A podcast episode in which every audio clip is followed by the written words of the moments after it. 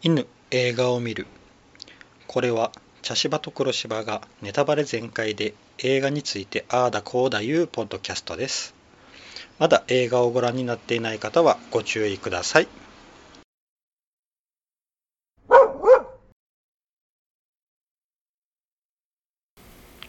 茶芝です。今回はブラックウィドウです。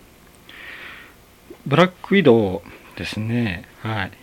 まあ皆さんご存知やと思うんですがマーベルのキャラクターですね。しかもあのマーベル映画の中での子さんキャラですよね。あのえっ、ー、とロバート・ダウニー・ジュニアが演じたアイアンマン。アイアンマンと同じですよね。アイアンマンの1から出ているのでうん。アイアンマンと並ぶ唯一の子さんキャラですよね。うん。まあすごい映画でしたね、はい、あトニー・スタークですね。トニー・スターク。名前が出てこなくて今一生懸命調べました。はい。トニー・スタークと並ぶ子さんキャラですよね。ああだからエンドゲームでああなったのかな。うん。ですよね。うん。あのもういいですよね。あのエンドゲームのネタバレは。もうエンド エンドゲームのネタバレ込みでいきますので。はい。あのうん。だからエンドゲームではね、トニー・スタークとブラック・ウィドウ、ね、ブラック・ウィドウの2人が、うん、死んでしまったと。いう形になるんですよね。うん、まあそう考えたらなかなか、うん、感慨深いですね。であのブラック・ウィドウっていうキャラクターなんですけどあのアベンジャーズの中では唯一まああのねあのホークが、えー、ホークアイがいるのであれですけど、まあ、ホークアイと並ぶ唯一鍛え上げた人間なんですよね。うん。まああのね、ホークアイはあの途中でちょっとアベンジャーズの映画シリーズの中で途中でこうちょっと半分引退みたいな形になったりするので、まあ、ほぼこのブラックウィドウだけみたいな感じですよね。うん。だからめっちゃくちゃ能力高いんですよね、この人。うん。で、僕あの、このブラックウィドウの映画を、あ映画を見る前に、この、今まであったこのアベンジャーズ関係の映画ですよね。マーベルの映画ですよね。で、見ていてでちょっとこうポロリポロリとこう出てくるこのナターシャ？ナターシャ・ロマノフあの本名ですよね。ナターシャ・ロマノフの思い出話っていうのがめちゃくちゃなんでしょうね。悲惨なんですよ。ちょろちょろと出てくる。あの今回の映画にも出てくるんですけどあのうん。えっ、と、子宮を取り除いているとか、あれも多分あの、これまでの映画のちょっとした一言で出てきて、僕、衝撃を受けたことがあるんで、うん。まあ、あの、もともとあの、殺し屋養成所、まあ、今回のレッドルームですよね。そこにいて、でもかなりこう、殺人術を学んだスパイとしてっていうのは、いうキャラクターいうのは分かっとったんですけど、うん。そこまでキャラの作り込みをしているんだというのに衝撃を受けたんですよね。うん。だから、あの、アベンジャーズの中でやっていけたのかもしれないんですよね。まあ、あの、ドラゴンボールでいうところのクリリンですよね。あの、地球 地球人の中では最強みたいな感じですよね。でも、相手がとかがサイヤ人とか、あの、ナメック星人とか、あっちばっかりだから、強い地球人が埋もれてしまうみたいなキャラでしたよね。うん。で、あの、今回の映画なんですけど、もう登場人物はほぼ女性であの女性の女性たちのアクションみたいな感じの作品でしたねうんあのだ出てきた男性いうのはもうあの父親やったあのえっ、ー、と父親がレッドガーディアンですね。父親とあとあの敵ですよね。敵のあのおっさんですよね。ぐらいであとはもうほぼ女性ででアクションも女性でっていう形で。うんなんかあのああ珍しいなって思いましたね。まああの最近ではあのガンパウダーミルクシェイクっていう映画があってそれももう女性たちの女性たちによるアクション映画みたいな感じでしたけど、うん、なんかそれを回せるような、うん、女性たちのこの底力で作ったような映画でしたね。うん、すごかったしです。すごかったですよね、アクションも。うん。そして、あのまあ、シスターフッド映画ですよね。うん。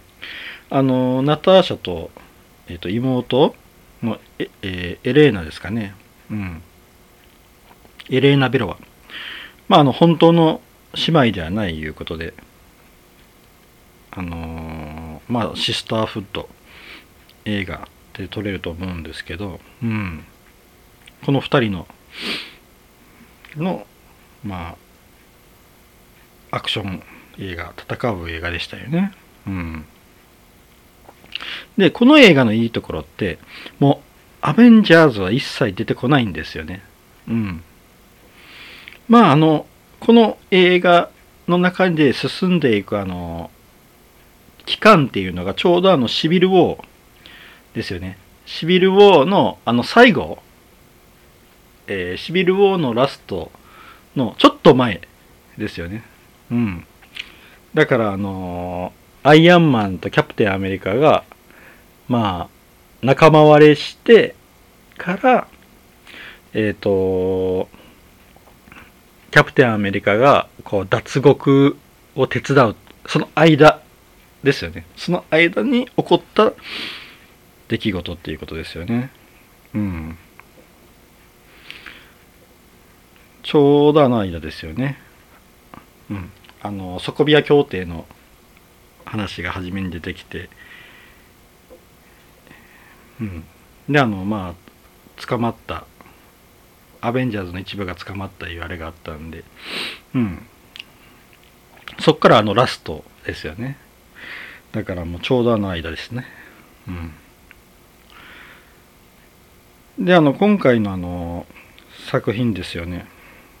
あのまああのセリフの中ではすごくこうアベンジャーズを感じさせる部分。あのブラックウィドウの後ろにはアベンジャーズがいるよっていうのを感じさせる部分の会話ではいっぱい出てきましたね。あの一番なんか良かったのはあの今までこう ねナターシャが狙われなかったのはナターシャに手を出したら手を出したり殺したりしたらあのごっつい連中に復讐をされるからって。あの ね。あのエレーナが言ってたのがすごい面白かったですよね。あとあのエレーナのあのナターシャの着地、ヒーロー着地いじりも面白かったですね。まあ確かにあのね、あれは何の作品やったかな？何の作品か忘れたんですけど、あの、オープニングでバーンとこうあの、爆発が起こった時にこうナターシャがこうアップであのヒーロー着地みたいなのをするのはすごい印象的でしたからね。うん、その着地の仕方をいじりまくるっていう あれ面白かったですよね。うん、であの何よりもこうあのねナターシャがアベンジャーズだなって思わせたのがあの今回の映画って多分あのナターシャの手による殺人っていうのは行われてないんですよ。うん。あの相手を、まあ、戦闘不能に陥れるか逃げるかなんですよね多分それはあのアベンジャーズとしてこうあのねキャップの隣で人助けをしまくってたっていうのが大きかったんでしょうねまああのねあのアベンジャーズの映画の中ではかなりこうねたくさん人も亡くなってるんだけどなるべくこう助けれる人は助けようみたいな動きをこうするんでだからそのね影響をめちゃくちゃ受け取るんやろうなって感じさせる部分はいっぱいありましたね。あのうん。もともと殺し屋ですからね。であのちょっとあの回想シーンの中でねあの敵の、えー、じいさん。あれは何でしたかね。えーえー、ドレイコフだ。ドレイコフ。ドレイコフの娘？小学生かなんかの娘をこう爆発で巻き添えにして殺したみたいな回想があったんですけど結局あれは生きてはいましたしね。うんあのー、あと主だった戦闘ではうん多分あのナターシャの手による殺人は行われてない真は殺人者はなかったと思いますね。うん。だからそこはもうやっぱりヒーローっていう、まあ、ヒロインかな。うん。ああいうこう、ヒーロー映画としての矜持みたいなもんがあるんでしょうね。うん。で、まあ、あとあの、印象的やったのは神ですよね。うん。あの初めあのねナターシャの子供の頃が出てくるんですけどそれはもうあの青い髪なんですよね。うん、で、えーと、今回の主な成人パートでは赤い髪になっていてラストはあの金髪になっていると金髪ショートカットになっているというね。うん。まああの炎に例えたら分かりやすいんかな。青い炎赤い炎。で最後は金髪。うん。あれ金髪はホタルですかね。うん。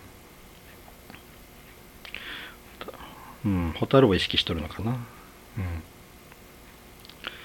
うん。でまあ今回の物語なんですけど結局あのナターシャの過去の生産の物語ですよねうんあのナターシャの子供の頃の思い出の3年間っていうのがちょうどあの、えー、全く血のつながっていないお父さんですね。うん。えっ、ー、と、お父さん、アレクセイ・ショスタコフ。うん。あの、レッドガーディアンという、あの、スーパーソルジャーらしいですけどね。うん、そういえばあの初めの子はあの追ってから逃げる時逃げる時にあシールドかあれは。ね。シールドから逃げる時になんかえらいこう体力キャップ並みに体力あるなとは思ったんですけど。うん。あの、ソ連が生み出したスーパーソルジャーやったんですね。うん。あとメリーナ・ボストコフお母さんですね。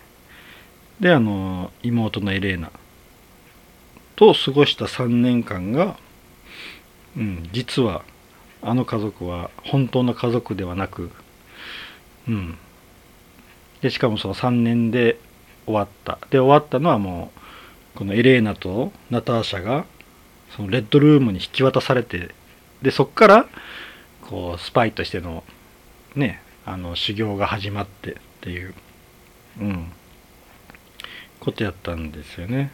その過去の生産ですよね。いきなり現れたエレーナに、ね、に、まあ、助けてほしいと言われ、で、そこから助けていくうちで、こう、どんどんどんどん、こう、昔のその、疑似家族ですよね。疑似家族の話になってて、それを生産していく。うん。っていうあれなんですけど、うん、まあ、なかなかうんきつい話でしたね、うん、特にエレーナに関してはあの3年間っていうのは3歳から6歳の間なんですよね計算したら。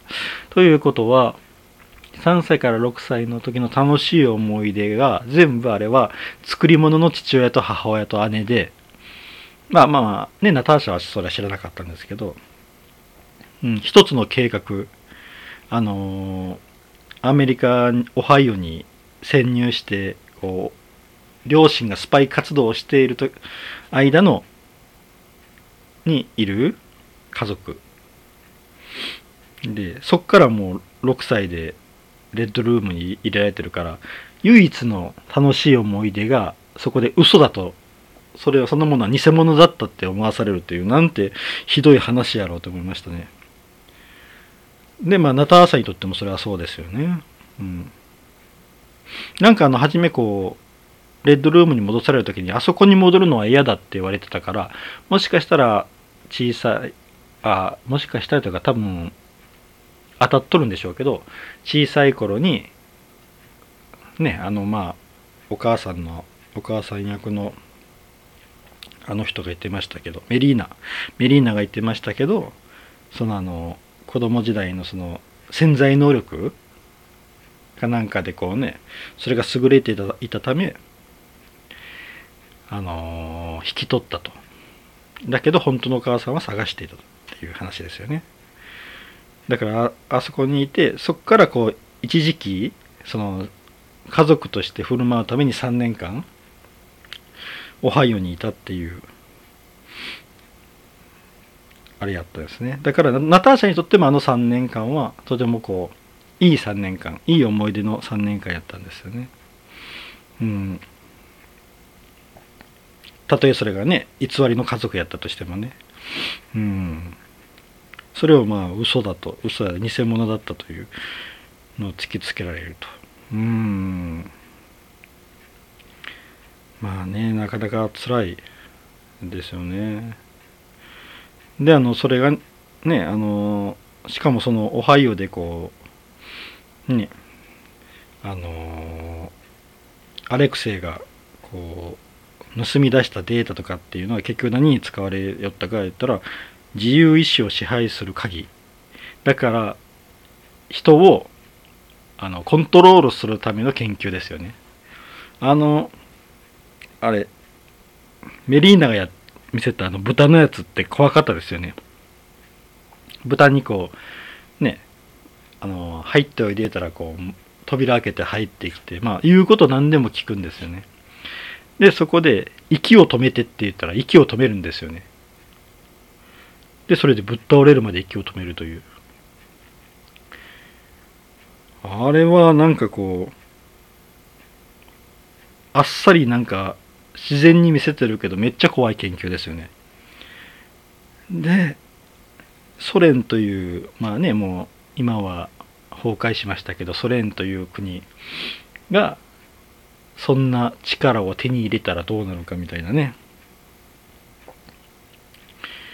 うん。まあレッドルームでしたけどね。ここの物語の中では。レッドルームという名前もねって思ったけど。うん。ねそういうあれでしたね。あああのそういえばちらっとこうちょっと話がそれますけどあのえー、ナターシャとエレーナが、あのー、2人でこうビールを飲んでこう思い出話をするシーンがあってテラス席みたいなところで。でそこの後ろ側にこうあの家族家族がこうね楽しそうな子にこうしている家族がいてうん。でそこでこういろいろこう2人で話をしていてでそっからうん。ちょっとあの場所を移動することになるんですよね。うん。あれはあの父親を迎えに行くための飛行機を手配するために場所を移動するあれでしたかねででその時にこうあの、えー、2人で会話していてであの最後にあのナターシャが「キー入れたの見た?」ってこう聞くんですよねそしたらエレーナが「あの緑の引き出しってあのメリーナが言うんですけどうん。始まり何やろうって思いよったら次のシーンに変わったらその家族があの車庫に入れていた車に乗って2人が移動しとるんですよ。だからあのそういうこう思い出話をしているんやけど意識はそっちの方に向けていてでちゃんとその車の鍵をその家族がどこにしまったかっていうのをちゃんとこう観察してるんですよね。うん。さすがスパイやなって思いましたね。なんか、うん。あの、キー入れたの見た？緑の引き出しっていう。うん。もう、すあれもすごいなと思ったし、あと、ちょっと悲しいなって思ったのが、あの、え、えー、エリーナが、あの、その車の中で、あの、これ私が初めて買った服ってこう、ベストを見せるんですよね。で、このベストいいのよ、ポケットもいっぱいあってって、何でもたくさん入れられるって、機能性がいいのよって言う言うんですよね。うん。その言葉も結構悲しいもんがあるなと思って、あの、ね、初めて買う服なんて、まあ、あの、男、僕とかやったら、自分、ああ、かっこいいな、これって思って選ぶじゃないですか。うん。女の子やったら多分、あの、これかわいいとか、素敵って選ぶと思うんですよ。まあ、基本素敵で選ぶと思うんですよ。でも、エリーナは、機能性があるっていうので選ん選んどるんですよね。そのベストを。うん。ね、それ結局最後にあのね、あの、ナターシャにあげるんですけど、うん。で、それを着たから今度アベンジャーズに出とったのかな？うん。まあとにかくそういうあの、ベストの選び方もそういう選び方なんやっていうのにちょっと僕、軽くショックでしたね。うん。なんか、ああ、もう本当にこう、なんかそういう、属す、うん、属性的というか何て言うんでしょうね。普通にこう自分がやりたいこと楽しいこと面白いこと素敵なことっていうのがを経験しないできたんやなっていう感じを受けて。うん。ななんかうん。ああこの子の人生はってちょっと思いましたね。うん。だからあのラストにあの犬を連れてたのがすごい良かったなって思いましたね。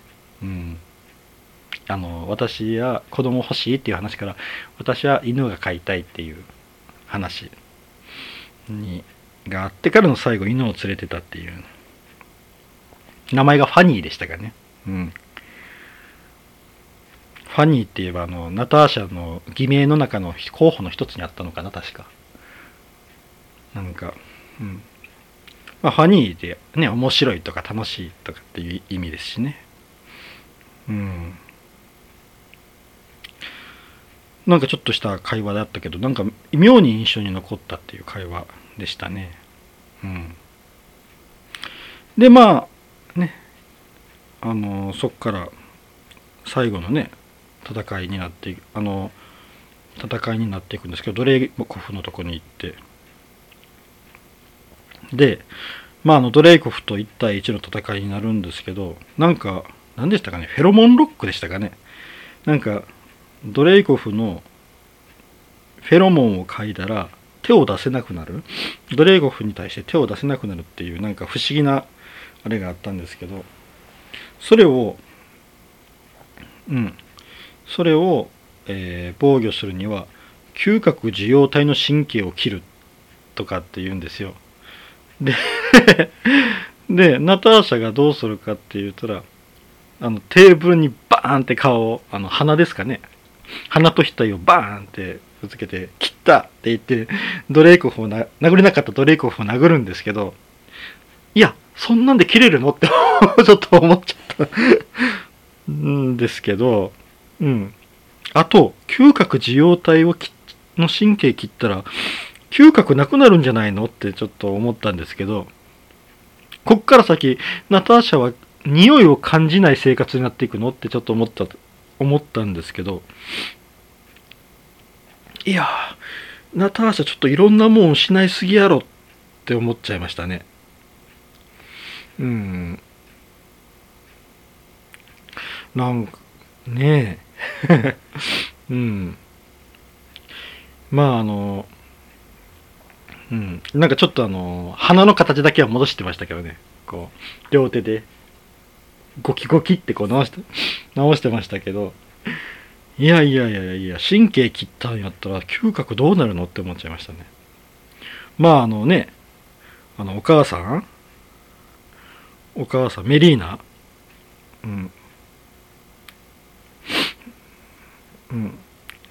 じゃない、えー、あ、ごめんなさい、僕はずっとあの、エレーナのことをメリーナって言ってましたね。うん、ちょっと勘違いして言ってた部分がありましたね。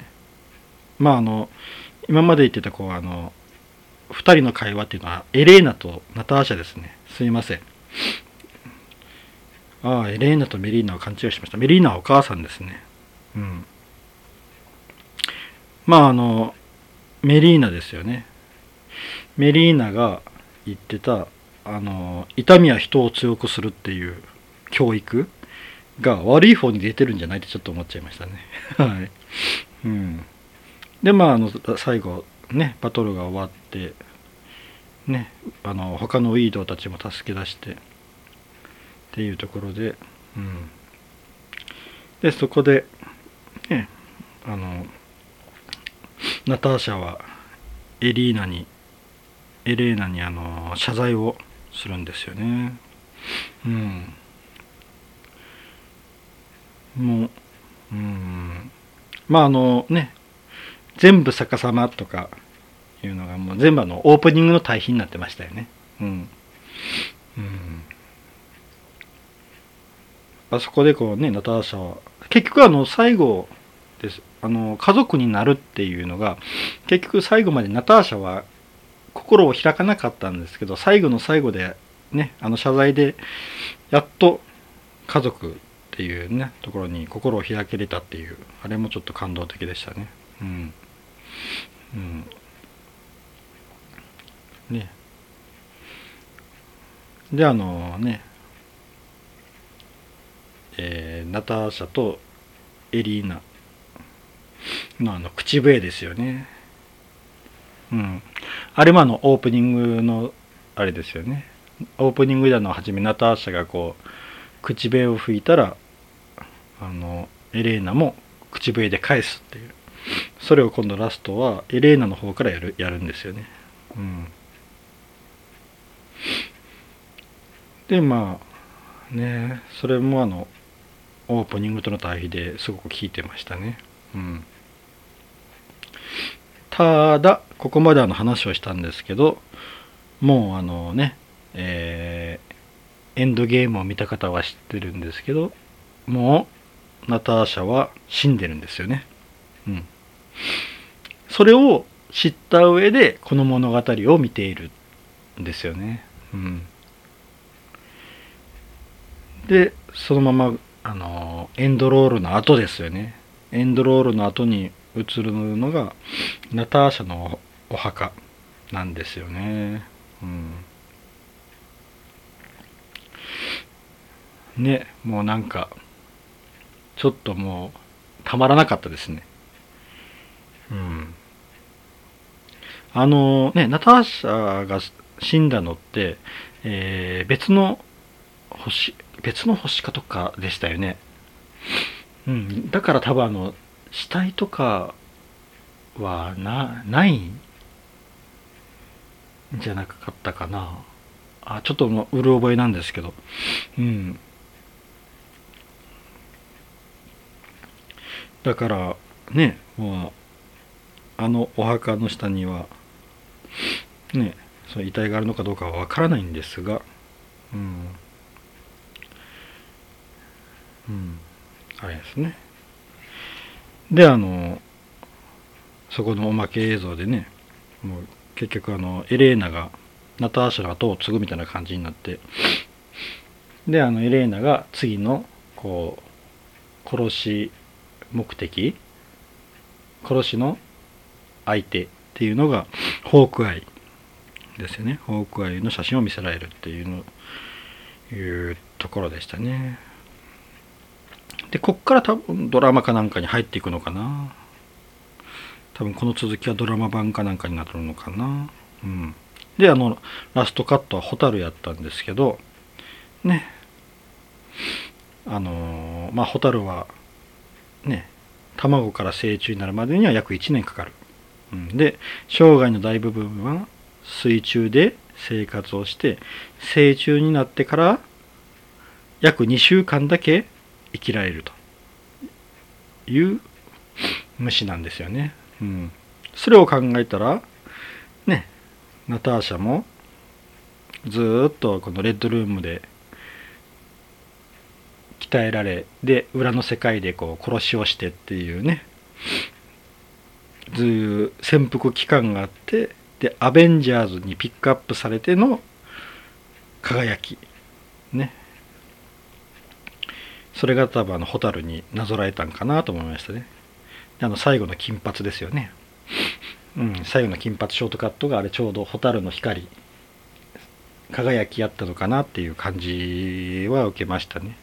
で最後あの飛行機のあの戦闘機みたいなの乗って行ったのは多分あの後キャップのとこに行ってその後シビル・ウォーのラストにつながるんでしょうね。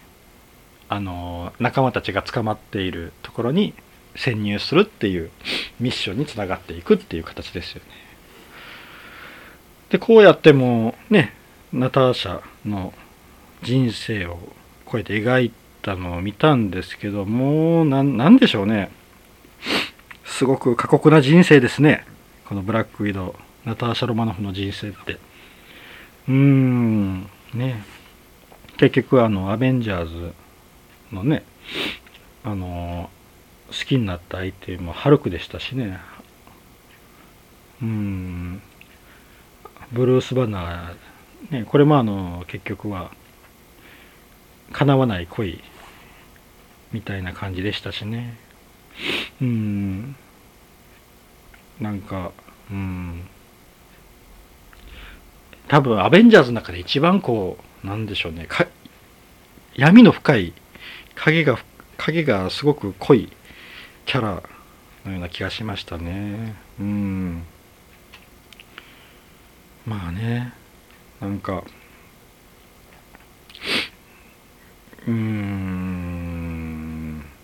あのアベンジャーズのあのねあの雰囲気がすごくこうポップで明るいから余計にこうなんか影が濃く濃くね光のキャラがいっぱいいるから余計こう影が濃くなっていく感じがしますよね。うん、こんなナターシャあとのまあホークアイもそうですけどね。うん、でも彼らに対抗するにはこういう生身で対抗するにはこういうキャラじゃないといけなかったのかもしれませんね。うん、まあすごくこうねなんかおも面白い面白いというよりもなんか心に残る映画でしたね。はい。うんこんな感じですかね。まあちょっとあのね名前間違いをしてしまったのがベリーナとエレーナの名前間違いをしてしまったのがすごく心残りなんですけど皆さんちょっとこう頭を整理しながらあ多分これ あのメリーナって言ってるけどエレーナのことだなとかって思いながら聞いてもらえたらと思います。なんかすいませんでした。はい。以上です。ありがとうございました。